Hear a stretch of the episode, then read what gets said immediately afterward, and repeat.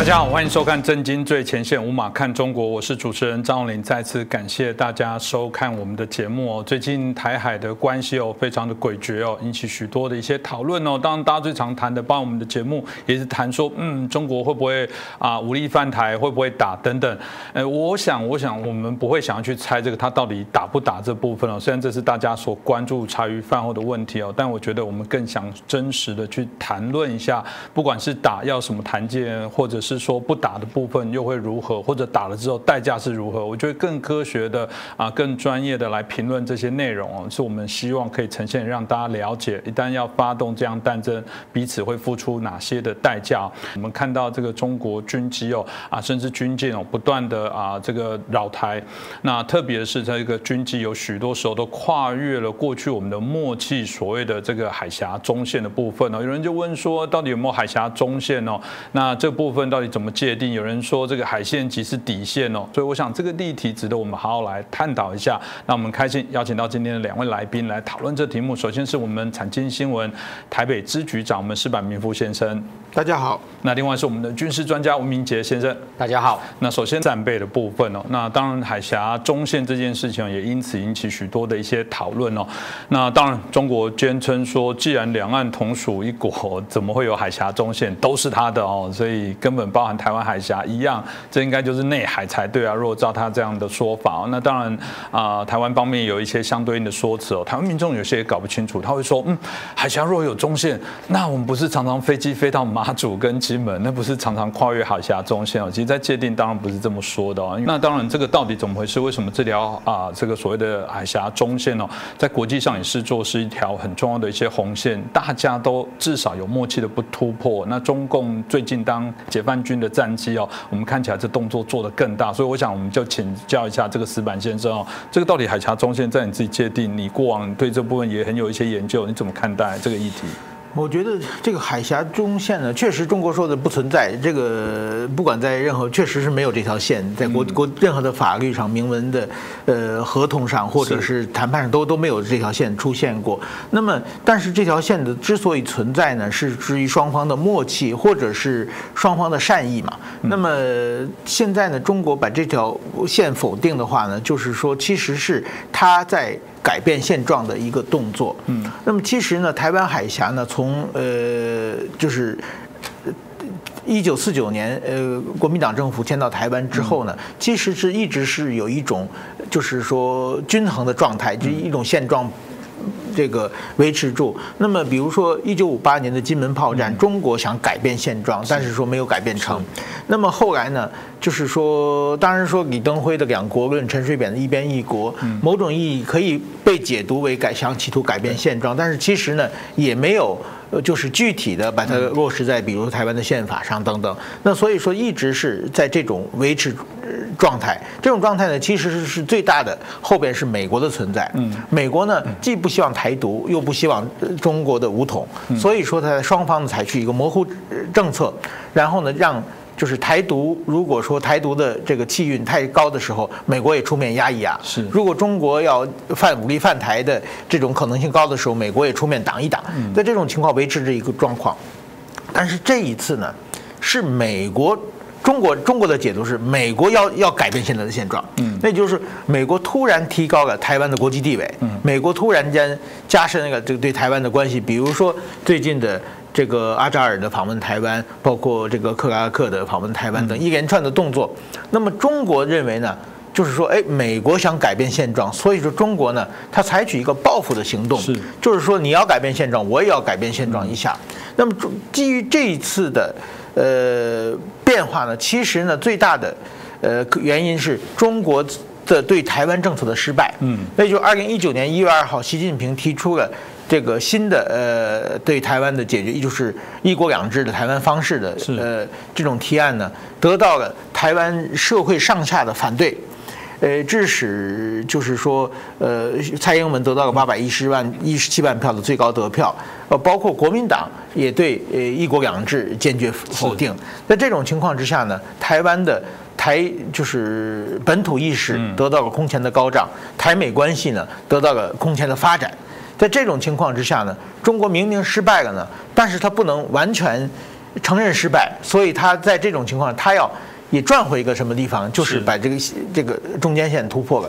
我看这个呢，蛮像，就是说，呃，二零一二年的时候。日本把钓鱼台国有化的问题，那个也是中国对日政策的一个失败，是致使日本的当时日本民主党政权呢，呃，花了二十多亿日元，把就是原来是民间的个人所有的钓鱼台，日本叫尖阁诸岛了，这土地日本政府买掉了，是买掉以后，这当然是属于这个中日本政府改变现状了嘛。那么中国怎么办呢？中国就派了大量的当时叫海监海监船，后来改成海警船。就是不停的进入呃钓鱼台周围的海域进行巡回，是，然后把日本的日本时效控制的地方，中国呢，因为中国强行加进去以后，就中国就宣布说日本的时效支配已经没有了，那么现在是共同支配，所以说呢，他明明是失失掉以后呢，但是不能完全输掉，他要挣回一点东西，就把这个怎么说呢？呃，他就现到现在为止嘛，这也是。呃，经常的派船进来嘛，嗯，那也就是说，他说我们现在呃虽然国有化这个我们没有阻止了，但是我们把这个钓鱼台周围的海域，我们可以定期的我们的船可以巡巡视，这样呢，这个实际我们中国也在支配这个地方。那么这次中间线呢，也是他们就是说对台湾政策完全失败之后呢，呃，美台关系发展了，他们没有办法，那么我们就想办法把这个中间线把这个默契废掉。废掉以后呢？当然，我不认为他现在有实力对台湾就是攻打台湾，也我想他现在现在攻打台湾意图也没有。但是，一旦他把这个中间线废掉之后呢，他今后也许十年、二十年之后，他在打台湾的时候呢，就是说会。就是往前消除一个很大的障碍嘛。是。那么这个呢，你说他呢，在这方面呢，也得到了他认为得到了一定的补补偿，就是说，呃，是输掉的东西在这个地方赚回来，是这种想法。但是和日本的钓鱼台有一个巨大的不同的是，钓鱼台日本没有军队嘛，他的船进来，日本只是驱逐一下，就变成了他的巡视变成了一个常态化。然后又安定下来，这将近有十年过去了。但是台湾呢，现在还处于一个动态，也就是说，他把中间线，呃，挑拨中间线之后呢，那下一步就可能诱发到美军的驻台。是。现在美军、美国的各种的媒体已经宣把这个事情已经很多人在提到嘛，美军的驻台或者是美台美台的实质上的呃建交。这样的话呢，其实等于说他又输掉了嘛。嗯，那么其实所以说呢，我觉得这一这一现在这个事情还在动态之中，而且他。挑破中间线，这个是对美国对台湾社会的刺激的话，其实呢，可能诱发中下一步的这个美台的关系更紧密化。是这个，大家值得我们来观察，因为我想每一个动作都会牵动，不只是我们在谈到啊中国跟台湾之间的一些关系哦，对亚洲地区这些地缘政治、对国际的情势的部分都会有。因为啊，过去大家都担心中国啊整个这个经济发展之后，然后不断投入许多的一些国防，会不会成为另外一个世界上？的恶霸，那我觉得在这个海峡的处理的事情，从这件事就坐实了，他可能就有这样的一些企图哦，这当然都会引起不管是美国或者是欧洲方面的这些关注哦。那当然这样不断的扰动，台湾也不能束手就擒。所以，我们刚刚一段 p c i 也看到蔡总统对这部分有一些呼吁跟宣示哦。可是，嗯，这个非常的频繁哦，这个啊，甚至我们也因此哦开始修改一些所谓第一级的规定哦，嗯，调整成说等必要的时候，你也可以做一些自卫。的一些反击哦，这当然有一点是，我觉得明明就是他挑衅在先啊。可你想很为难，你的家门口一直有人一个拿刀，不止在门口，现在走到你家里，甚至在你面前晃刀。你到底是认为他只是恐吓你，或者他有可能会失手去捅你一下，或者故意要捅你？你要不要在这时候先做这些自卫的反击？但也许也一直在做这样的一些挑衅哦。毕竟很多的报道发现说，他们接近的方法的时间，如果我们不做任何的一些反击，他甚至是很短的时间都可以飞到。台北的上空，这这个何其的一个严重哦！那当然，在台湾啊，前阵子也在离岛也做了许多，包含什么万万箭弹的一些相关的一些演习哦。那也在做一些宣誓，证明说我们有防卫自己的一些能力，甚至有一些武器，大家还说哇，那可能代表这个国军是玩真的。这部分是不是请教一下明杰哦？你自己怎么看待这一段期间的发展？哎，我想中共可以透过军事行动，特别是大批的战机哈，来突破所谓的海峡中线。那当然，政治跟军事上的一个意涵都存在哈，也非常明确哈。那破坏海峡中线的一个结果哈，事实上，我认为从另外一个面向去看哈。呃，海峡中线虽然不是列在国际法范围里面，但是是一个双方在军事跟政治上的一个默契哈，也是一条这个军事上的警戒线。那这一条线的存在，我认为对两岸其实都好。嗯，这一条线今天如果不存在哈，我们换个角度想，事实上对谁的威胁比较大？好啊，大家会认为说，当然对台湾有一定的军事压力，但是这个反向过来看哈，事实上我认为哈，在平时，因为这已经没有平战之分，战时的时候台海中线当然就不可能不存在，但是平时平时如果这条线存在哈，台湾是可以透过因为这一条线啊做一个这个警戒。那今天就像解放军战机，它如果有逾越这中线的时候，我们去研判说它有敌意，这时候台湾的包含各式的防空飞弹或空中战机就会进行战备，那会对它进行所谓的。拦截，但是他如果没有飞越中线的情况之下，基本上我们就是监控，是也不会去启动所有的可能攻击他的一个反击的一个动作。所以换句话说，就是在平时的时候哈，呃，这一条台海中线，我认为保护的其实是解放军战机，是啊，对他们的威胁哈，如果今天不存在的话，我觉得反而大。为什么？因为今天台海。中线，我们看到在九一九九九年之后，台湾的战机基本上也没有再跨越到中线以西的部分，往中国大陆去定期进行早期有所谓的抵近侦察。那二十年来，基本上台湾不会去主动攻击中国战机，也不会飞越台海中线。那会飞过来台海中线以东，朝台湾这边哦飞进的是谁？是解放军的战机。也就是说，今天会遭遇到地面的防空飞弹威胁的，其实解放军的。战机可能更大，所以你今天这一条线，这个把它取消了，划掉，台湾无从这个去研判是不是有敌意。那最好的一个方式是什么？就是把警戒线往中国的这一个沿岸来推。今天他只要战机一出海，可能你就要把它当成是有敌意的行为。所以这时候反而解放军他没有办法自由像过去一样，以一个可能。不飞越中线的一个情况之下，它在中线以西进行它包含它的所有的活动或演训，那所以它的空间自己压缩掉了。好，你今天变成说未来只要进入台海，所有的举动台湾都必须监控，是当然也会造成台湾的空防负担，但是相对来讲对它也会造成压力，这是第一个。第二个部分就是说台海中线哈，事实上它当然有高度的一个我刚刚谈的实质上的军事的意涵，嗯，那也有这个象征的意义哈。那这一条中线事实上当然，呃，过去长期来讲双方有一个政治上的默契，那所以等于说可以有效的一个去维护台海的一个和平。今天这一条线如果北京认为没有价值、没有意义，要把这一个企图把它抹灭掉。事实上，对台湾来讲，我觉得当然有影响，但是不是那么立即的威胁。为什么？因为台湾的整个国家安全本来就不是靠这一条台海中线在保护，我们靠的是真正三军的实力。嗯，哦，今天这个这一条线，事实上的确它是一个这一个呃，等于说是一个虚构出来的。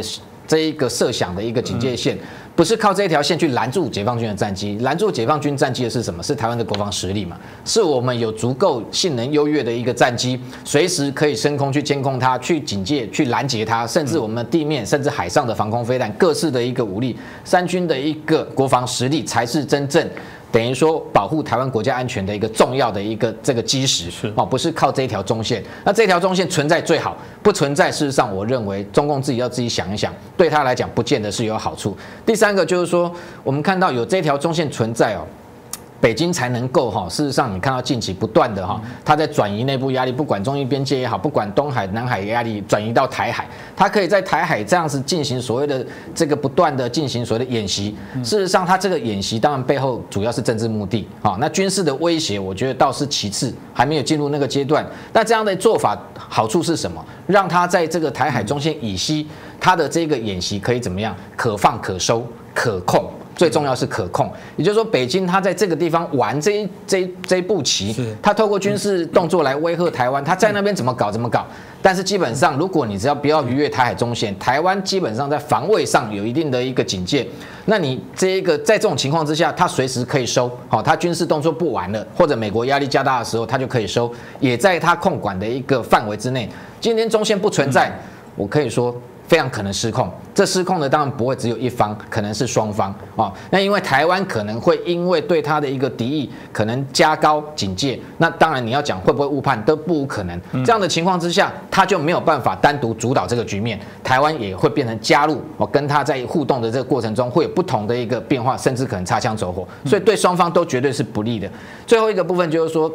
台海中线过去被美国视为这个两岸政策的一个重要的一个指标跟底线，也就是说，你今天解放军的军力扩张越过台海中线，美军一定会把你推回去。所以你今天这条线如果不存在，那同样的对美国来讲，它最好的方式就是全面的强化台湾的国防，以让台湾的国防的力量可以直接这个防卫线推到它的这个中国的这一个领海基线。也就是说，事实上台湾的军力是可以在美国协助之下往外推的。所以对他来讲，在这一个对台军事上的一个企图要施压或者切香肠，可能会达成的是一个反效果。那最后刚刚谈到就是说，呃，最近这个蔡总统到前线澎湖这个去试导海空军的基地。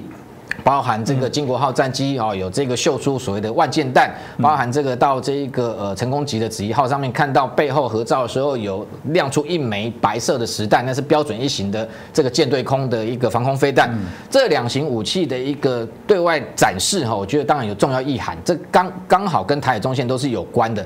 因为今天如果台海中线不存在，对台湾来讲，事实上防卫就是攻击。刚刚讲的这一个自卫反击权，我们自卫反击权要把它分成自卫跟反击两个阶段来看，第一个我遭受到攻击的时候，我当然要自卫，但是自卫要反击到什么程度，这个跟中线就有很大的关系。因为过去是你只要来犯，越过台海中线，我会针对你进犯的兵力去反击你。但是今天如果台海中线被中共给取消了，他视而不见，那未来反击到哪里？反击的程度要到什么样的程度？那完完全全没有范围。也就是说，台湾今天一旦遭受到攻击，要反击的时候，这个反击可能就会往中国大陆。这个内地去推进，所以这一次展示所谓的万箭弹，万箭弹是我们中科院研发。那当然，因为过去这个美军原本我们出售台湾 F 十六的时候，我们希望这个要求采购一型叫 AGN 一五四 C 哦，它叫 JSOW，就是联合的远距这个攻击的武器。它这一型的一个巡弋飞弹，它是算是逆中的设计，上面有两个翅膀啊，那可以这个远距滑翔，大概将近这个两百公里之远。那上面配备的是子母弹头。那它这样的一个远距的 JSOW，它的一个攻击的目标主要都是在敌方的，譬如说这一个跑道。或者是军事设施，那台湾等于说自己中科院研发之后，我们金国号战机未来也可以配挂这样的一个远距遥攻武器。那同时，美国后来也出售台湾 HN 一五四 C，所以 F 十六 V 未来也有这样相同的装备。那这样的装备对外展示，当然是跟台海中心也有关系，因为你今天。说台海中线不存在，那台湾的反击事实上就可以直抵中国大陆呃东南沿海。所以未来金国号战机，譬如说它是部署在澎湖，它升空之后，事实上不用太远的距离。它就直接可以从高空丢掷这样的远距滑翔飞弹，去攻击大陆这个东南沿岸可能对台针对性有关的军事机场的跑道，那去阻碍它攻台的一个过程。那同时还有像这个标准一型也是一样，标准一型飞弹虽然是在成功舰上面，那一次只有一枚，还是采取斜射哈，但是它这个至少四十到六十公里的射程，如果在台海中线以东，基本上这个解放军的战机如果跨越台海中线。完完全全就在它的打击范围之内，所以这样用这样的飞弹要去拦截舰对空的方式哈，那配合地面我们有天宫二型爱国者各式的飞弹，基本上对解放军的一个来犯啊，它的特别是战机的部分，我觉得还是能够有效的一个贺阻，所以这样的一个。国军战力的一个展示，背后当然有重要的意涵，也就是警告北京、警告解放军：第一个，台海中线的存在对两岸都有利；第二个，如果今天取消了台海中线，台湾变成被迫要修正我们的防卫战略，未来可能变成是攻守一体，就是防卫的同时，可能就是攻击。那这对解放军来讲，在台海的一个情势上面的发展，不见得有利。嗯，对，其实我们看到这个部分的一些发展，常常我们做一件事情都会想目的啦，因为这样的做法，老实讲了。得不到什么样的好处？你只是把台湾人民越推越远哦。特别我们如果广义认为泛蓝的对于中国的这些政治还较为友善，其实这样的做法基本上泛蓝没有人敢挑出来说啊骂这个是啊台湾方面的挑衅，因为很明显的去破坏这个原则的部分。我们讲中国啊这个解放军的这些作为哦。另外一个部分延伸到刚谈到这个美中台的关系以外，大家常会在这个节目当中也会谈到这个包含这个我们中日台三。方的关系哦。这个菅义伟首相当选之后，他也跟习近平做的这个所谓的通话啊，那这个也谈到未来的一些访问的一些问题。大家当然就谈到了那台湾跟日本哦，这个过往有非常多我们认为这个很重要的一些情谊哦。那这个森喜朗来到台湾的时候，有透露说，这个菅义伟首相也期待跟蔡文热线，这是帮引起这个中共的非常强烈的反弹跟抗议啊。他们觉得怎么可以这样子？当然，这个啊，日本马上说不会，这种事情不会发生。到底这个台日之间会怎么发展？是不是请教一下石板先生？对，首先我觉得就是说，森喜朗呃前首相他在呃见蔡英文总统的时候，他说的是，呃，菅义伟首相希望有机会再次和您通电话。他有一个“再次”两个字，那就是说明，就是说。呃，如果说他说的是真的话，就是日台之间是有热线的。嗯，当然这个热线，我想一定是真的。森喜朗作为前首相，他不可能是呃随手随口一说嘛。另外一个，这种首相热线并不是今天在有，在历史上。呃，一直是有的。呃，我最近一直经常去采访陈水扁总统。是。但陈水扁总统他虽然不直接呃承认过，但是说他告诉我过，他说就是日本的安倍首相第一任当首相下台之后，嗯，安倍首相在演演讲中提到过，他说我和我做首相时曾和台湾的陈水扁总统通过电话。嗯。然后呢，陈总统说，呃，这件事情我不能说。但是我可以告诉你，安倍首相说过这样的话。嗯，也就是说，当然说在外交上面，这是一个非常微妙的地方。是，就是说，呃，其实呢，我们想象的这个台日关系是比我们想象的更加紧密的。呃，这这是一点。那同时呢，呃，再再想到现在的中日关系，其实呢，也是。就是比我们想象的远，为什么呢？就是说，菅义伟首相是九月十六日就任首相的，他和习近平通话是到了呃九月二十五日，将近十天过去了。那么在习近平之前呢，他先跟美国、跟川普通过两次电话，那么和澳大利亚和印度也都都通过电话，那绕了一圈以后才会跟习近平打电话，就是这个。亲疏远近就很明显了。那么，其实呢，中国呢最期待的就是说，呃，菅义伟首相能够呃在电话中谈到安倍访呃这个习近平访问日本的事情。是这个事情呢，呃，因为是本来是二零一九年的时候就要成型的，但是因为一直拖，因为疫情嘛，一直一直拖到各种原因，一直拖到现在。那么，菅义伟首相干脆没有对这个事情。呃，回应，嗯，那所以说这个，我想中国是一定是很失失望的。那现在在中国的外交来说呢，是习近平是非常想访问日本的。为什么想访问日本？他有三个原因。第一个呢，就是说疫情，关于疫情嘛，现在中国变成一个到处。呃，疫情是发源于中国，全世界发生索赔的这种外交环境非常差的情况之下呢，能够到日本去的话呢，第一表示我们中国已经战胜了疫情，第二呢就是说和日本的天皇、日本的首相一握手，这样的话呢，就好像日中国的这种这个形象就提起来了。同样的，也是香港问题也是一样嘛，香港问题也是从去年开始，中国国际形象非常差。那么他通过疫情的话，就可以第一呢，把中国的国际形象提升起来。嗯，那当然他的形象提升起来，日本国际形象就降下去了嘛。是，所以日本人不愿意这样。还有一个呢，他是现在呢，中国跟美国基本上沟通渠道已经没有了。对。那么，呃，崔天凯驻美大使说过多少次，就是现在根本没办法和美国官员交流。嗯。那其实中国有很多事情，想通过日本向美国传话。嗯。所以说呢，呃，也是想去日本，但是说呢。呃，日本呢，这这个事情呢是非常消极的，但是同时呢，日本它也不能拒绝，为什么呢？就是说，其实日本现在在中国国内有十几万日本人住在那里，常住在那里，这些都是人质。另外一个，日本的这个企业，呃，比如说现在日本的汽车。在中国卖得非常好，在全世界疫情蔓延，全世界汽车都都卖得不好的情况之下，日本的丰田、日产、本田这些汽车，日产车在中国卖得非常好。为什么呢？因为啊，你你看台湾日系车卖得非常多嘛。那么就是说，日本的汽车其实是符合亚洲人的这种，不管它的耗油啊、它的大小啊，是亚洲人比较容易喜欢的。但是中国多多少年一直反日政策。中国一反日的话，大家不敢买日本车嘛？买日本车可能被人砸掉。那么现在中国不反日了，最近，所以不反日的话，日本汽车都卖得非常好。是那还有当然说，比如说照相机的什么尼康啊、佳能这些照相机也卖得非常好。那在这种时候呢，日本现在赚了很多钱，呃，很多企业啊，当然并不是所有企业都赚钱。是那个日菅义伟内阁呢，他要恢复经济嘛，所以他现在也不想得罪中国，所以他就把这个事情搁置起来了。搁置起来以后呢，那么现在呢，马上，呃，中国的王毅外相要去日本，那么其实就是说，去日本的目的呢，呃，不光是习近平要访日的问题，还有一个目的就是说，现在呢，这个十月份，呃，美国的蓬佩奥国务卿，这个澳大利亚和印度的外相都要到日本，这个呃四国的呃日澳。呃，印度和美国的四国的外相会谈要进行召开，这当然就是对付中国的嘛。嗯，那王毅呢，一定要去想阻止他。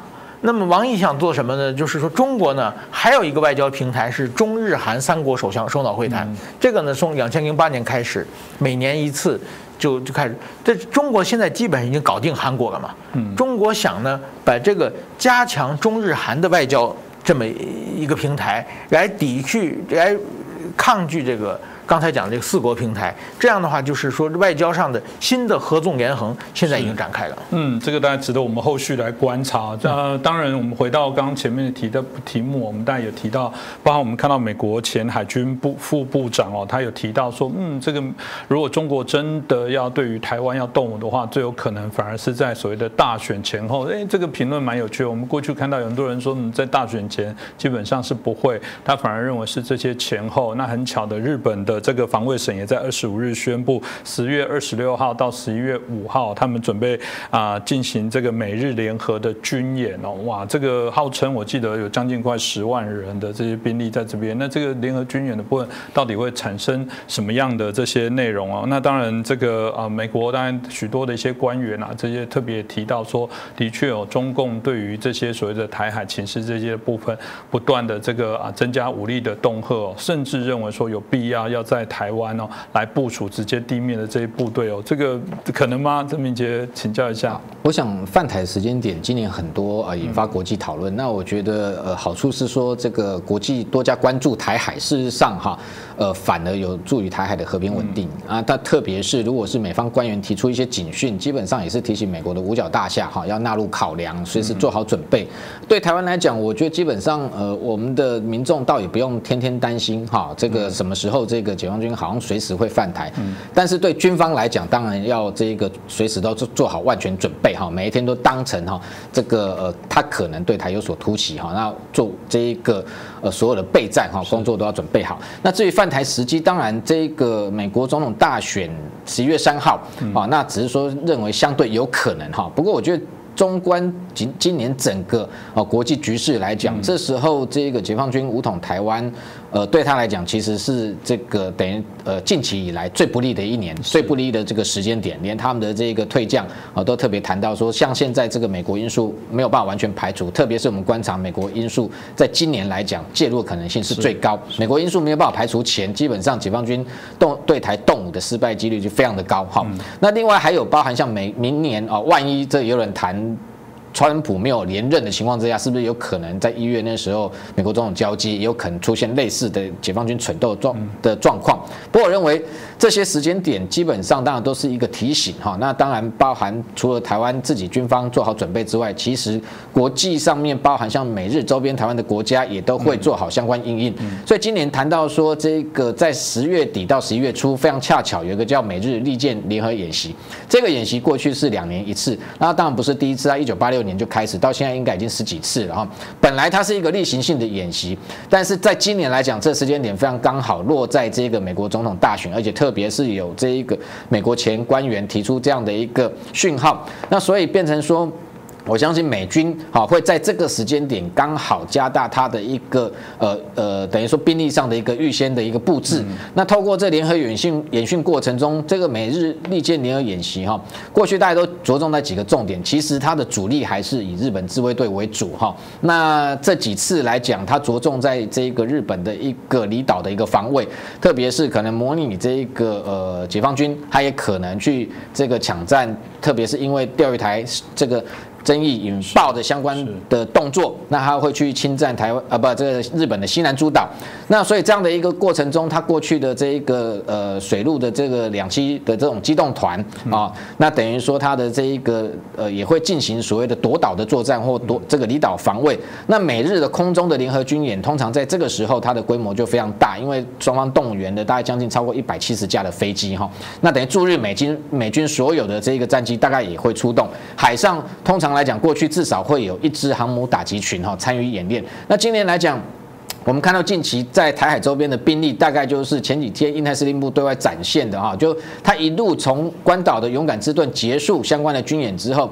这个雷根号航母打击群跟这个美利坚号的两栖突击舰，它还有好几艘的这个两栖船船坞登陆舰。我们看到今年特别的强调就是两栖的这个作战的部分，动员了非常多的一个舰艇。那上面包含像它 MV 二二的鱼鹰机也好，或者是这一个它的陆战队的兵员都在做相关的一个呃等于夺岛作战的一个相关演训。那这个部分当然无非是在提醒这一个解放军不要在这个时间蠢动。那特别是我们知道就是说在西太平洋如果今天夺岛作作战是小岛，可能日本的西南诸岛是一部分，还有哪些地方有小岛？另外，当然台湾包含有东沙、有太平岛，还有另外就是南海了。好，所以我们看到最近也非常特殊的是说，美国国务院的这个发言人在这个时间点。突然出来，这一个用很强烈的语气在抨击这一个北京在南海上面持续的军事扩张。那这个时间点为什么会突然又来做这个动作？我们看到中共的外交部的一个反应哦，反而这一个也呃令人玩味，就是说他回应说要美方不要轻举妄动。为什么？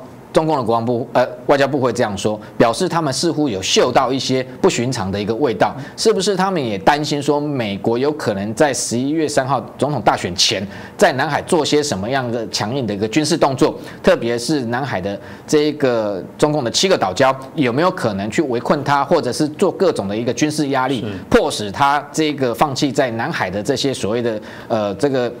本来就不具备法律地位的一个所谓的他们宣称的主权哈这样的一个动作，所以整个整体上来讲，在美国总统大选前，我认为基本上非常有可能美国会把这个跟中国军方的一个角力的一个主战场从台海又拉到南海去，因为过去我们看到解放军在过去一个月大概持续都是在台海这个地方哦做非常多的一个动作，那企图要把战场拉到台海，这就是我刚刚讲的，他认为台海议题是他可控的，但是南海议题的主。导权是在美国，是这个部分。如果用我们刚刚前面两位来宾的这个推论呢，因为嗯，一开始当提到这个中国会不会打，若以我们这个刚刚的谈论来讲，目前看起来当然机会较小，但我说机会小不代表不会有不可能。我想没有人敢拍胸脯保证哦，只是大家会反问说，如果真的会，可能会是因为哪些原因因素哦？会不会有一些迹象的部分来产生呢？因为总之我们作为评论观察的部分，就很想知道到底在什么呃事。情事件上，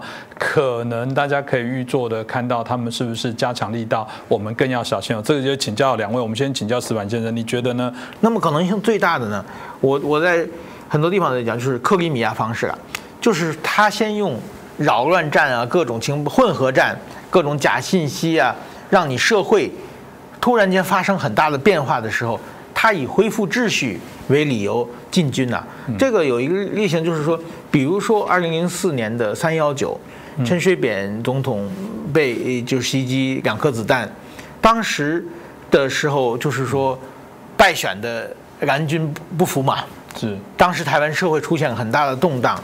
那个时候，中国的台办的发言人就说：“如果台湾社会这么混混乱下去，我们绝对不会坐视不管。”是。那么很可能是用这种方法，就是借借借用台湾，比如说总统大选啊，一位候选人被暗杀啊，然后全这个群情激愤啊，两派的支持者在完全对立、进入无政府状态的时候，他们突然之间呃派兵以恢复秩序没有理由进入。台湾，我想这种可能性是他们理想。就是说，对他们对北京来说是实现最可能。那如果明杰老师你自己觉得呢？如果说真正的在军事手段上面来讲，我觉得还是分几个不同层次哈。第一个就是说，现在应该还是在这个以武促统的阶段啊，就对台湾张牙舞爪，然后对台湾形成一个政治跟社会的压力，让台湾内部哈这个对战争有所恐惧，放弃抵抗，这是他的一个理想的上上策。第二个就是说，如果他真的军事上要出动出动，他应该会。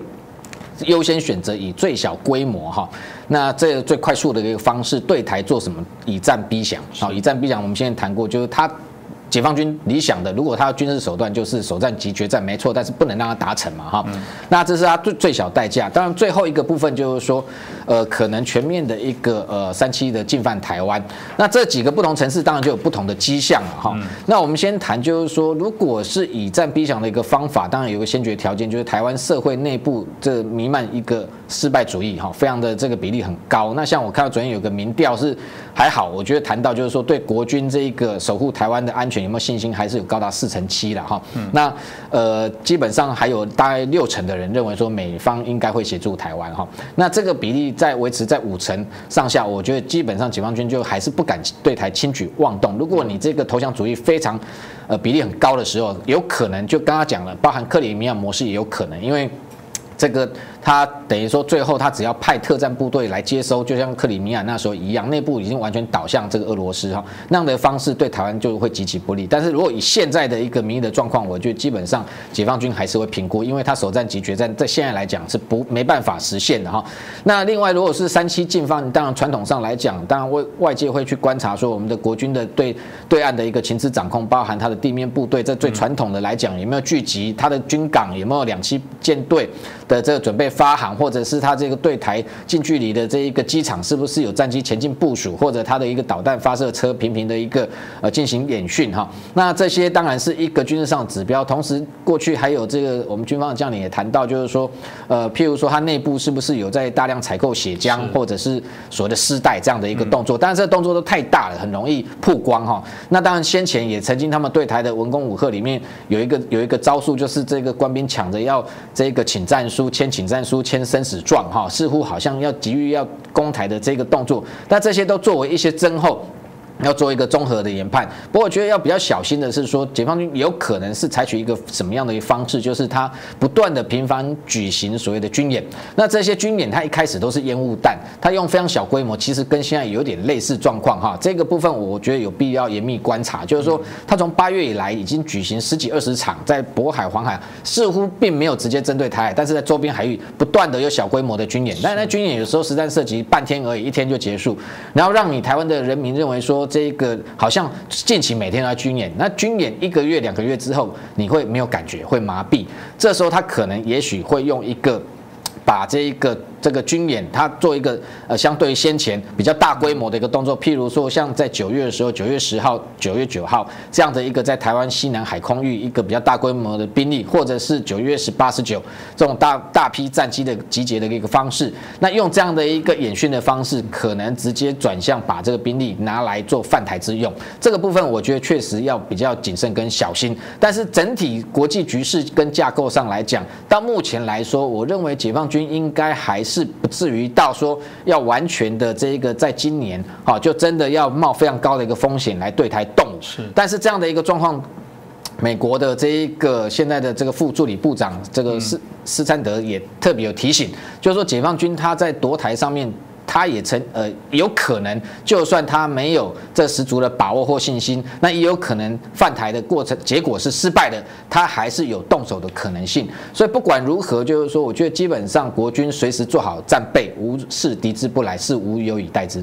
嗯，这个非常重要。其实我们今天的这个讨论，我想对大家对于这个所谓的最近台海的，因为中线有没有的部分引发的许多的讨论，应该会有些概念了。不过我觉得我喜欢两位来宾最后谈到都有，就是岛内自己很重要，居民自己的这种所谓的啊心理的素质哦，不管是啊我们提到的必须要支持哦我们的国家，必须要对于我们自己的国防有信心，必须要啊认为说我对于自由民主的捍卫的这种决。决心了。如果那里自己窝里反的话，我想谁都救不了自己哦。所以每次大家在提到美国到底打仗的时候，会不会来援助台湾？我觉得内部现在台湾内部开始有一个更好的说法是，不管美国来不来，我们自己都准备好要来对抗这一场，就是我们自己要担负这些最重要的一些责任。我想这才是一个呃，我们认为长期来对抗这种不稳定的一些状况一个最好的一些方式哦。再次谢谢两位来宾，也谢谢大家的收看啊！欢迎继续有订阅我们这个。震惊最前线，有把我们的节目分享给更多的好朋友啊，让我们的节目啊所讨论的内容可以让更多来关心、追求自由民主的朋友可以了解。再次感谢大家。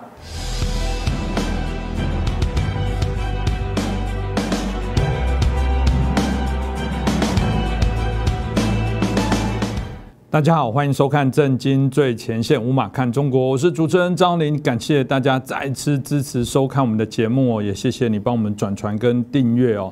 呃，在最近哦，啊，习近平哦讲了一句很重要的话，他说什么？他说这个任何人、任何势力都不能把中国共产党跟中国人民企图来做分割哦。啊，这部分他一定不能让整个所有让所有中国的人民来接受。他也啊举例说，这个有这个五个绝对不答应的。这样的一个说辞哦，到底这个所谓的五个绝对不答应，到底是什么样的一些内容？我想今天透过我们的节目，好好来做一下分析跟解析哦。当然啊，对于中共啊目前整个运作政权非常清楚的啊人，当然非我们民居正老师莫属哦。所以我们今天很开心邀请到我们透视中国高级研究员，以及也是我们台大政治系的荣誉教授民居正老师来帮我们解析。明老师好，呃，主持人好，各位观众朋友们大家好。老师，这个习近平为什么要？在这时候特别正慷慨激昂的说出那个五个绝对不答应，其实嗯听起来这个让人好像觉得很感动，但他葫芦里到底卖什么药？是有点奇怪，因为就像刚刚主持人说的哈，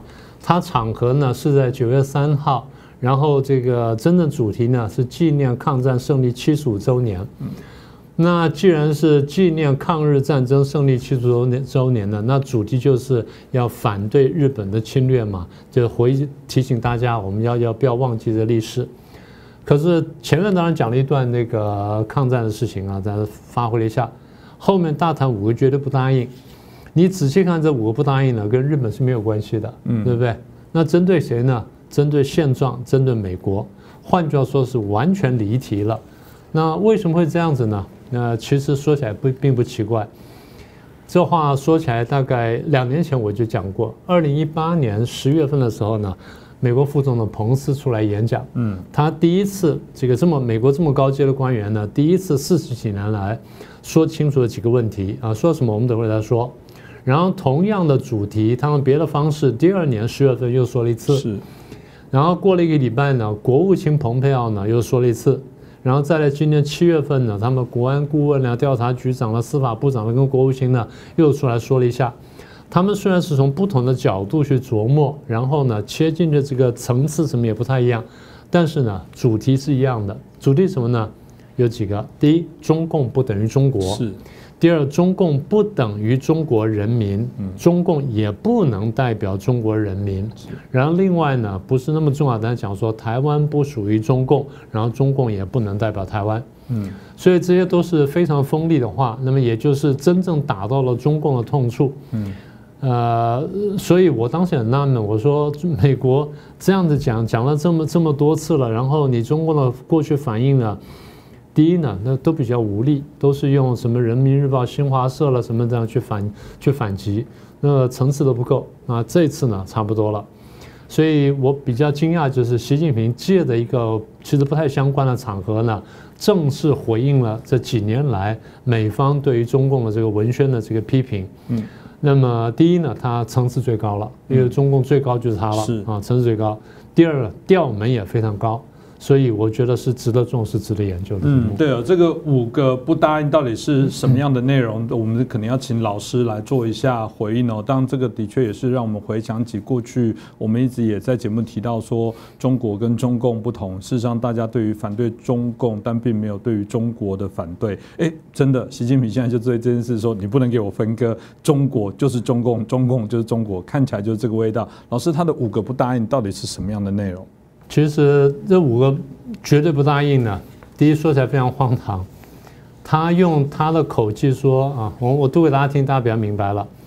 呃，五点了。第一点，任何人、任何势力企图歪曲中国共产党的历史，丑化中国共产党的性质和宗旨啊，请各位听住下一句话：中国人民都绝对不答应。听起来很正常，对不对？他在帮中国人民讲话。我说你不答应。啊，我说你绝对不会带回答了，带回答。嗯，说这第一个历史共产党，第二呢，就是否定歪曲中国特色社会主义道路的，跟这个否定人民的努力的啊，这中国人民不答应。这第二个，第三个就是你刚刚说的，任何人、任何势力企图把中国共产党和中国人民割裂开来、对立起来，中国人民不答应。你为什么不说中国共产党不答应呢？你又在帮人民讲话。好，第四。任何人、任何势力企图通过霸凌手段把他们意志强加给中国，改变中国前进方向，阻挠中国人民创造自己美好生活努力，中国人民绝对不答应。是啊，这第四个。第五，任何人、任何势力企图破坏中国人民的和平生活和发展权利，然后破坏中国人民同其他国家人民的合作交流，破坏人类的和平发展崇高事业，中国人民不答应。所以，中国共产党帮中国人民不答应了五件事情。这个说来就好像大家可以想象，我现在说中国对于香港议题说任何。呃，这对于香港追求任何民主自由价值的事情，香港人民绝对不会答应。他会不会觉得很怪？习近平，你怎么会帮忙香港人民追求什么？你可以说我不答应，或者我们刚刚提到我中国共产党，或者我的我目前主政的政府不答应。你你怎么可以说香港人民都不答应？这样听起来就只有威权集权的国家才会作为代我回答这样的概念，不可思议哦。当然，我们还是一条一条来讨论啊。比方第一条，任何人、任何势力企图歪曲中国共产党的历史，丑化中国共产党的性质宗旨，中国人民都绝对不答应。老师，他为什么特别还摆第一条？他为什么特别担心？这大陆朋友都很清楚了，外界朋友稍微有一点点概念的，我讲几句话就讲完了。中共是喜欢洗脑的，嗯，中共从教科书到媒体到资讯，从小到大呢，把人洗脑，洗脑到就是只会用他的语言跟概念去思思维，他没有办法有第二套语言去思索了。这第一个。第二呢，在这个核心当中，他不断跟大家讲说，中国共产党是伟大的、光荣的、正确的。是，其实背后是什么？我中国共产党对权力非常执着，而有一种病态式的执着。嗯，你们是不许碰的啊。那你刚刚讲说不能歪曲它的历史嘛，对不对？不能否定它的性质跟宗旨嘛？那你中共犯了这么多错，为什么不让大家讲？我远的不说了，反右运动，嗯，三面红旗大跃进，然后人民公社是大饥荒。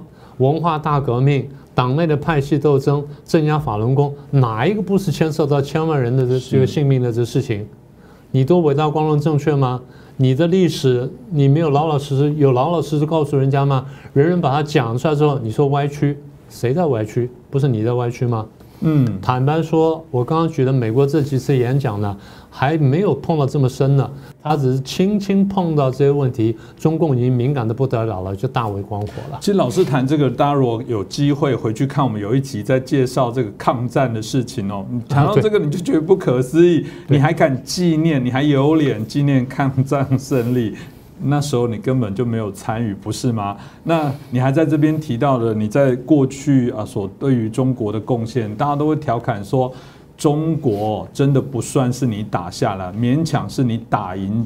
中国国民党打下来的可以，但并不是一开始你所在历史上你认为党的这个部分，所以你现在作为党代表所有的部分，显然若了解历史人绝对不会去答应这个事情呢。那当然了，接着部分还要包含就是啊，他有提到就任何人任何势力哦，企图扭曲或改变中国特色的社会主义道路，否定丑化中国人民建立社会主义的伟大成就，中国人民都不会答应。嗯，中国现在真的还算是社会主义吗？老师怎么看？呃，你要说没有社会主义成分呢，当然也不对了，它真的是有了。不过这话，我想我们还是从另外角度来看的问题。呃，中共不是过去搞过、尝试过社会主义道路，后来搞了文化大革命之后，晓得这条路走不通。一九七七年邓小平回来之后呢，就想要改革开放。那改革开放原来就说我们要把原来我们误认为是社会主义的，但是其实不是社会主义的东西呢，要把它慢慢把它派汰除掉，或慢慢把它清除掉，然后我们找出要正确的道路出来。嗯，但是在这个就经济改革大概一年多之后呢，他突然发现说，老百姓在这一波事件呢，尤其在文化大革命当中呢。突然发现说，共产党是错的，是。共产党犯了严重的错误，过去道路政策作为呢都有严重错误，所以中共以为我在搞文化大革命。其实我们常讲说有一个人民版文革，嗯，所以人民版文革就是老百姓有些老百姓想通了，利用文革天下大乱机会呢，想要反对共产党。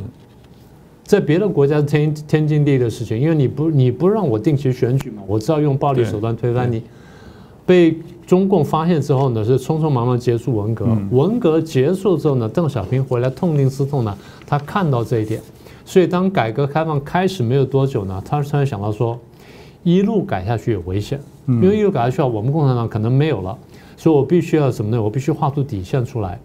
就也就是我要把我的改革要预设一个底线，用他现在话来说叫预设一条红线，不能超过的红线。这红线什么？就是说四个坚持。嗯，党的领导、人民民主专政、社会主义道路跟这个无产阶级跟这个马克思列宁主义毛泽东思想，党如党无设马，就四条路。所以这个东西提出来之后呢，当然就经过一段时间演变。后来邓小平出来讲说，四坚持里面两个最重要，哪两个最重要呢？党的领导第一重要，然后社会主义道路第二重要。你刚刚问的是说，他们现在还算不算社会主义？嘴巴上说是社会主义，什么叫社会主义呢？我管你吃，管你住，然后管你医疗，管你什么，把你从小包到大，包到老，包到死，然后，这样看来叫社会主义了。可是他他忘记一点，真正的社会主义是十分平等的。在一个一个社会里面，如果有极大的贫富差距、极大的特权分子、特权阶级存在，然后有大概百分之一不到的人口掌握全国百分之九十的这个资源跟财富的话，这个绝对不能叫做社会主义，这叫什么？这是特权资本主义。中国大陆今天是这个东西。所以中共怕大家看懂这玩意儿，他就必须拿出社会主义这个东西做一个遮羞布，把它遮起来，说我们行的是社会主义，所以社会主义也就中国共产党在搞。那么我们中国共产党过去搞社会主义救了中国，今天我们还要这样做。所以你说否定社会主义，那不就否定我们招牌，否定了我们过去几十年来这个努力，过去几十年的执政嘛？所以这点是绝对不行的，是绝对要捍卫的。所以他所说的社会主义，只不过是他的这种特权阶级的这种一党专政主义罢了。听起来有些这个五个绝不，有的好像是对外。感觉有的是对内讲的，如果这一点我听起来有点像对内在宣传。那回到对外的部分，当然我们刚刚老师有提到了，美国历任的有一些重要的官员都谈到了把中共跟中国来做分离哦，特别在第三点他就提到了，你不能把中国共产党跟中国人民来做切割。老师听起来他这一点也是非常在意的一点哦，为什么他那么在意？我觉得这是他最在意的。是，最在意的。除了刚刚讲说那共产党领导之后，我觉得这点他最在意。因为过去中共一直讲说，呃，我们因为他是继承了当时马克思列宁的话，他我们共产党是什么呢？共产党是领导无产阶级去推翻资产阶级专政的这么一支力量。所以共产党呢率领无产阶级，那共产党跟无产阶级什么关系呢？共产党不等于无产阶级。也就无产阶级不等于共产党，共产党是无产阶级的先锋队兼后卫。我既带领你们，后面我又看着你们，要带你们这样去走。用我们的话来说叫裹挟，嗯，那他们话叫做我带领的无产阶级去做什么事情。但是只是带领无产阶级不行啊，那所以最后什么呢？因为我现在执政了，是，然后我必须要统治你们，嗯，所以呢，我就等于你们，嗯，那你们拥戴我。中共的术语是说。啊，七十几年前，在这个中国非常困难的、受到帝国主义全全面侵略压迫情况下呢，哎，我们这个找到一条正确的道路。所以，当中国共产党找到一条正确的道路之后呢，中国人民选择了中国共产党。嗯，好，这话说的很漂亮。好，那你执政了，在别的国家或者民主国家，执政几年出了毛病会怎么样？下台嘛，换人嘛，轮流坐庄嘛，这就是政党政治的真谛。共产党说你选了我，啊，选了你了。那老百姓说，哎，我我觉得选错了，嗯，我可不可以改？是我可不可以改选？不可以改选。你当初选了我，你就要选了我，所以不能改选。这就是他的逻辑，这是我们说的强盗逻辑。一旦我代表你之后，你就被我代表，你就不可以再说你不被我代表，你也不可以说改变代表，没有这种权利，因为我代表了你。为什么呢？因为七十几年前你就选了我，嗯，然后我也说我也选了你，所以是不能改变的。所以当中共其实晓得他跟人民是什么关系，他非常清楚，他自己讲说，共产党呢，从头到尾是一个精英政党，大家可能没有太注意到，我在很多场合讲过这事儿。共产党即便他人数这么多，你现在看说今天中国共产党多少人？九千多万人，将近一亿，很可怕了，对不对？中国总人口多少？十四亿多。一亿在十四亿多里面是什么概念？十四分之一，换成百分之比是多少？七点二。嗯，百分之七点二，连百分之十都不到。这个在各国的这个共产党比例来说叫高的。因为当初列宁想的是，我要把共产党打造成一个精英政党。什么叫精英政党呢？百分之五就够了。嗯，一百个人里面只要有五个共产党组成小组，变成坚强有力的组织，我就可以控制另外九十五个人。嗯，它的概念是这样，它是个十分精英的政党。所以我用百分之五就控制了百分之九十五。那么，共产党人在中国大陆今天已经超过刚讲的比例了。我们不是说百分之七点二嘛？是，已经超过那比例了。所以我用百分之七的这个精英人口去控制你百分之九十三，那轻而易举。我当做百分之五都做得到。但是呢，如果我只占百分之五，我是精英，我又不很不能很明白的告诉你这件事情，因为这样等于说我们割裂开来了。我只能告诉你说，我们很优秀，我们来领导你，你要接受我们的领导。嗯，他必须这样讲，因为这样子老百姓才会接受他。那其实什么呢？如果我们刚刚讲的，中国共产党在执政七十几年下来，把中国大大陆不但没有打造成一个完全平等的，然后可以自由轮替的社会，或者说可以自由流动的社会，反而打造成一个非常僵固的，然后阶级之间不能流动的，甚至有一个不能被改变的特权阶层化。那这个第一跟当年他的革命理想是完全背道而驰的。第二，这跟国际潮流是背道而驰的。第三，那我们讲的更准确一点，中国共产党、中国共产党人等于是像一个吸附在中华人、中华民族跟中国人民身上的一个幽灵跟一个吸血鬼。那这话说到底说的很直白了。嗯，那我们过去讲的《九评共产党》或者说这个《共产主义终极目的》这两本书都说得很清楚了。共产党最怕就是老百姓看懂这件事情，所以他不断告诉你说：“我代表你，我代表你，你选择了我。”他不断听这话的时候，他慢慢就觉得他真的代表了他。所以现在，当我们在批评中共的时候，很多大陆老百姓说：“你为什么批评中国？”我说：“我没有，我批评的是中共。”嗯，但他分不出来。台湾现在很多人是这样的，是不是？是。我们在批评中国，然后你批评中国，我们说不是，我们在批评中共，我们没有批评中国。所以说到底就是中共不等于中国，中国不等于中共，中国共产党不代表中国人民，这是很清楚的道理。那所以你刚刚说 他为什么这么害怕？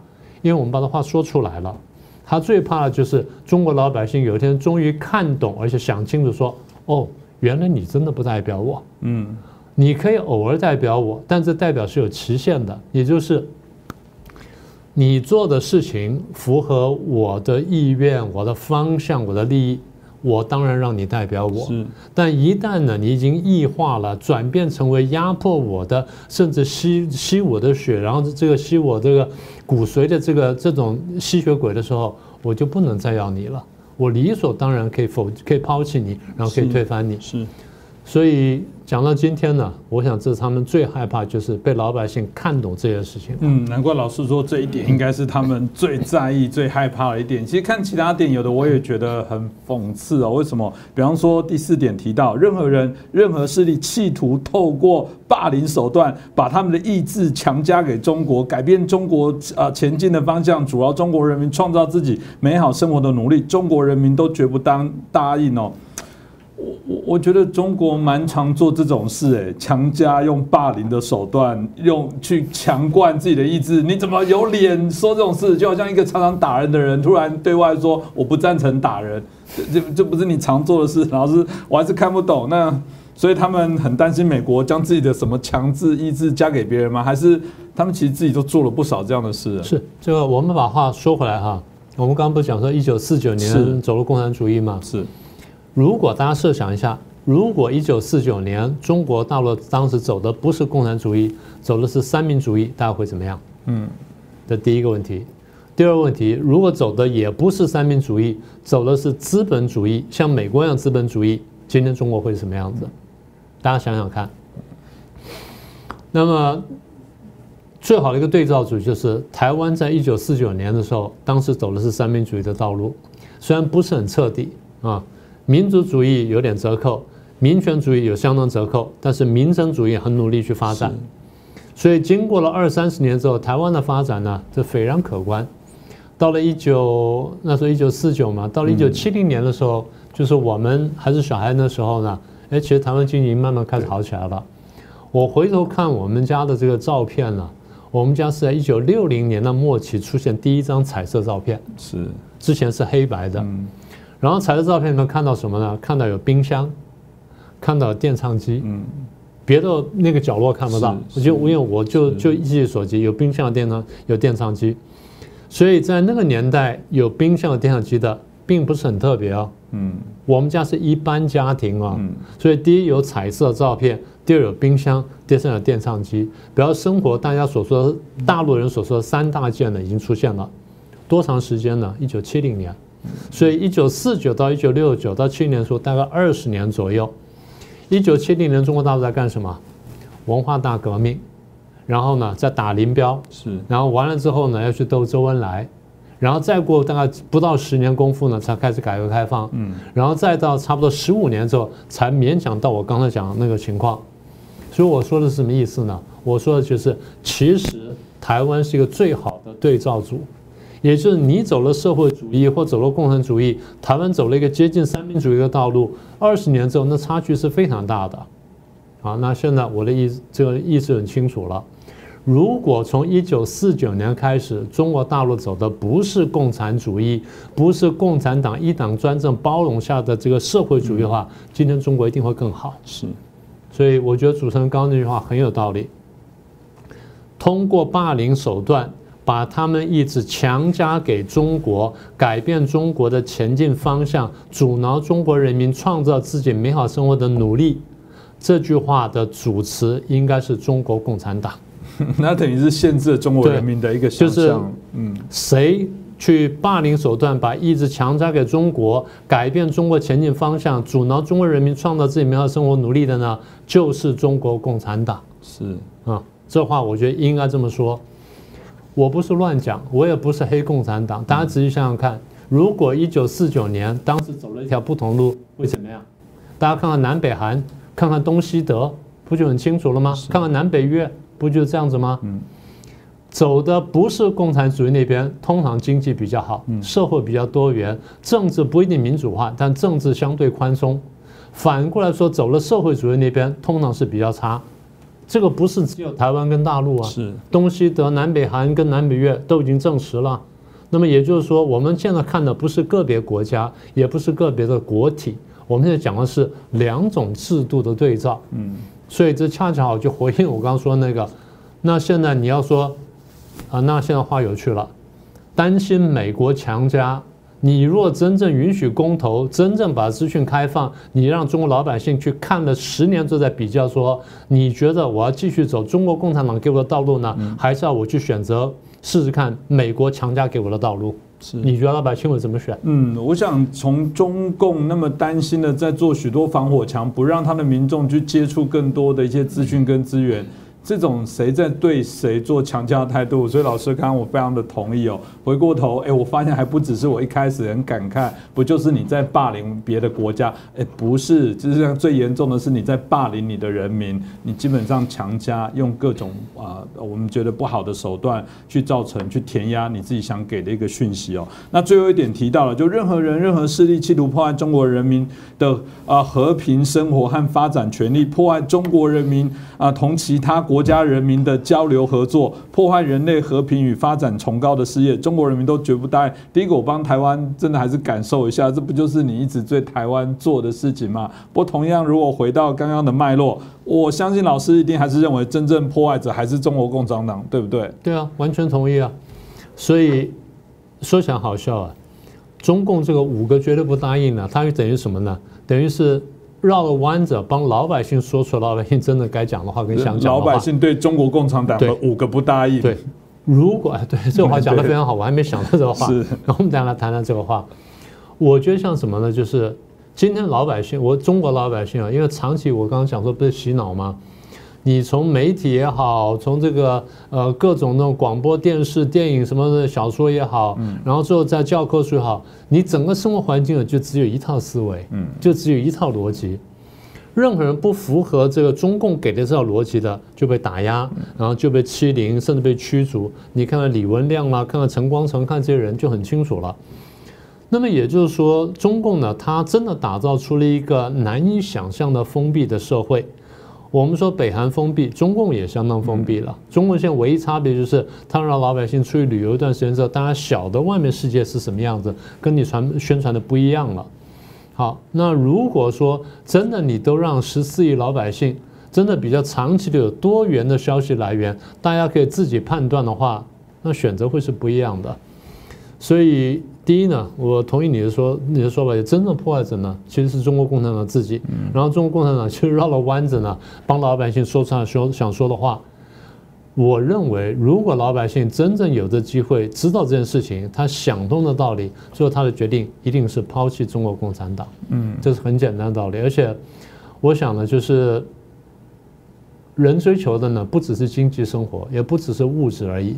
人到最后呢，会有超越物质的追求，人有一个精神上的追求，所以我常讲，我说，其实统治的道理呢，几千年前管子什么都讲过，孔子、老子都讲过，有怎么样子能够真的让老百姓的丰衣足食之外呢，能有精神层面的追求，所以为什么要陶冶性情？中国共产党当然也说要陶冶，当然用陶冶的方式呢，是用灌输的方式，是填鸭的方式。那在比较进步的社会里面，你是给人多元的这个资讯的来源，然后给人选择的空间。那我觉得今天我们真的要的呢，或者真的我们希望帮中国老百姓争取的呢？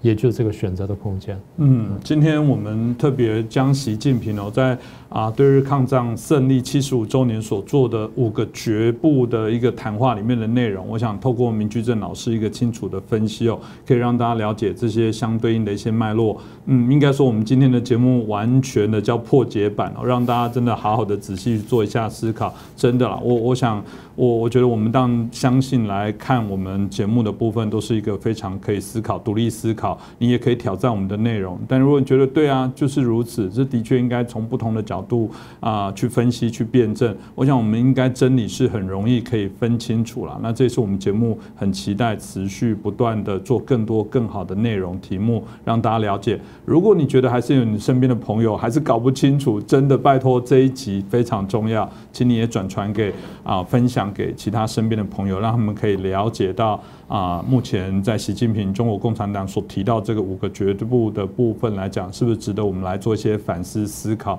只有中国民主化，我觉得才是全地球人类的幸福。再次感谢啊，明俊仁老师带来这么精彩的一个分享，也谢谢大家的收看。再次拜托大家帮我们订阅，帮我们转场，让我们的节目可以有更多的人了解，那让我们的声音可以传递更多啊的一个角落去，影响更多的朋友。再次感谢大家的收看。